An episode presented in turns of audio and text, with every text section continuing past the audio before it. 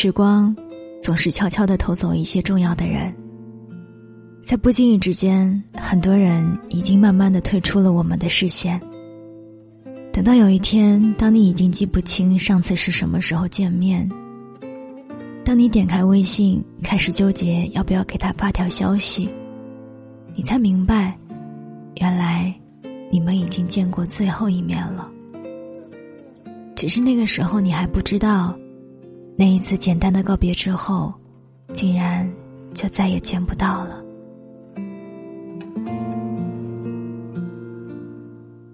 我是三 D 双双，欢迎收听《双份的阳光》。今天想跟你聊一聊关于分别这个词。记得在我之前工作的时候，遇到过一个很投缘的女孩我们总是有很多的话要聊。对待大部分事情的想法和观点也是出奇的一致。他知道我的很多小心思，我也了解他的秘密，彼此之间对于这份职场上的友谊都很珍惜。可是后来我离职了，离职的那一天，我请他吃饭，我们一起聊了很多很多。最后要离开的那一刻，都还在说，以后要常联系啊。但是后来，我们不是没有尝试约过，但很多时候不是他要加班，就是我没空，约会就这样一次次被搁浅。我们偶尔还是会在微信上聊聊天，每次结束前的对话基本上都是：有空约哦，有时间一起吃饭，哪天到你的新家看一看呀。但是彼此也都明白，哪一天。却不知道会是在哪一天。时光推着我们不停的向前走，后来的我们在彼此不曾参与过的角落里，不断的为自己的能力加码，埋着头努力的间隙里，常常会忽略了曾经陪伴过的人。身边的人来来去去，多了几个新面孔，也遗失掉了一些人，总是马不停蹄的向前。等到回过头来的那一刹那，才明白过来，原来丢失掉的人，再也找不到了。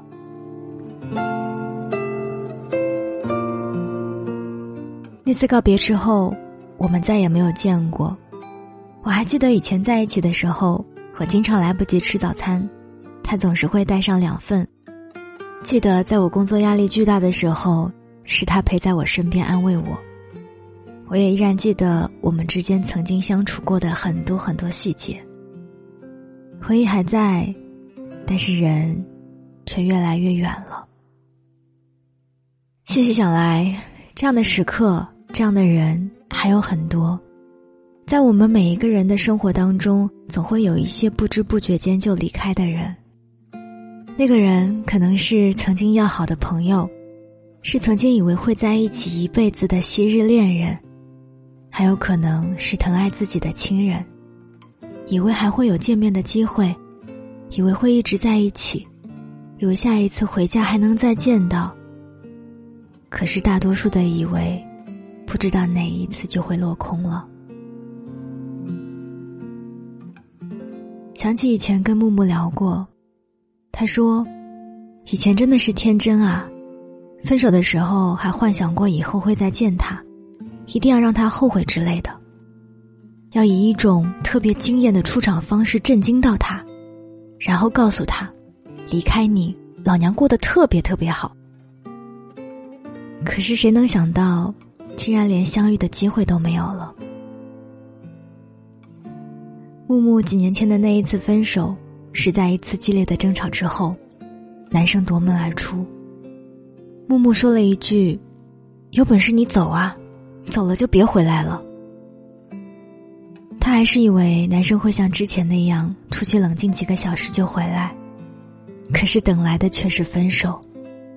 他说：“我真的累了，不想再坚持了，我受不了你的脾气。”任凭木木再怎么挽留都无济于事，最后甚至连行李都没有再回来拿，就匆匆的被淹没在了人海。再也没有遇到过。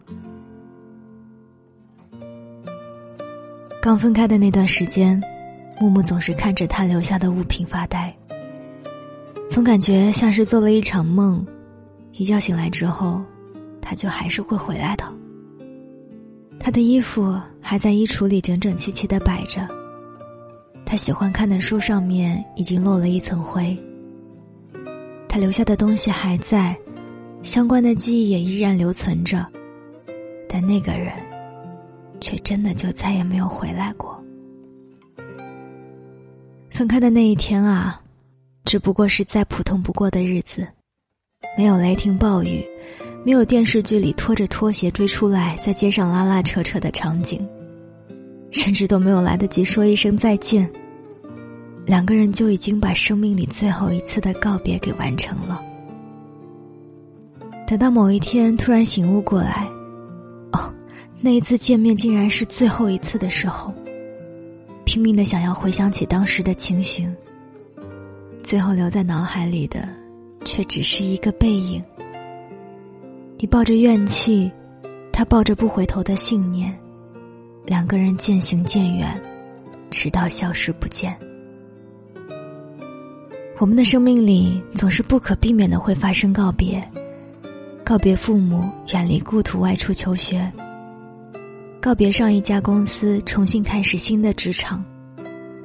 告别一个个曾经来过生命里的他。很多告别虽然多有不舍，但想着总有一天还是会再见的。抱着这样的期待，总感觉即使没有见过，也好像已经见过了。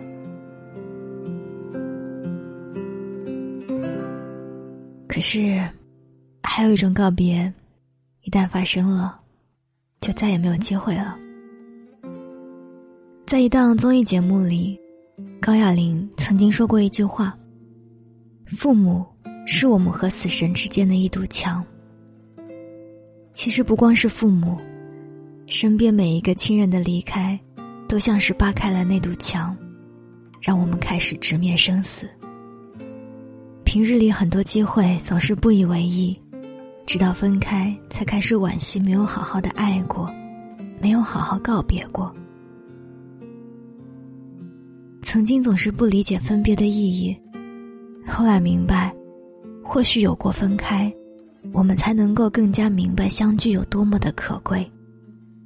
在还能相聚的时候，会想到要多给彼此一些温暖，哪怕多一个拥抱，多一句安慰的话语也好。这样，直到有一天分开，我们也不至于会太过遗憾了。离别总是那么的猝不及防，那么不妨在相遇的时候好好相爱，分别的时候也好好告别。真的告别的那一刻，就祝我们花开两端，各生欢喜。时光。总是会偷走一些重要的人，但是留在身边的，才更加应该珍惜。我是三 D 双双，这里是双份的阳光。喜欢我的节目，记得转发到朋友圈。当然，你在生活当中遇到什么烦恼，或者是有趣的事情，想要跟我一起分享，欢迎在节目的下方给我留言，期待和你的互动。我们下一期再见吧。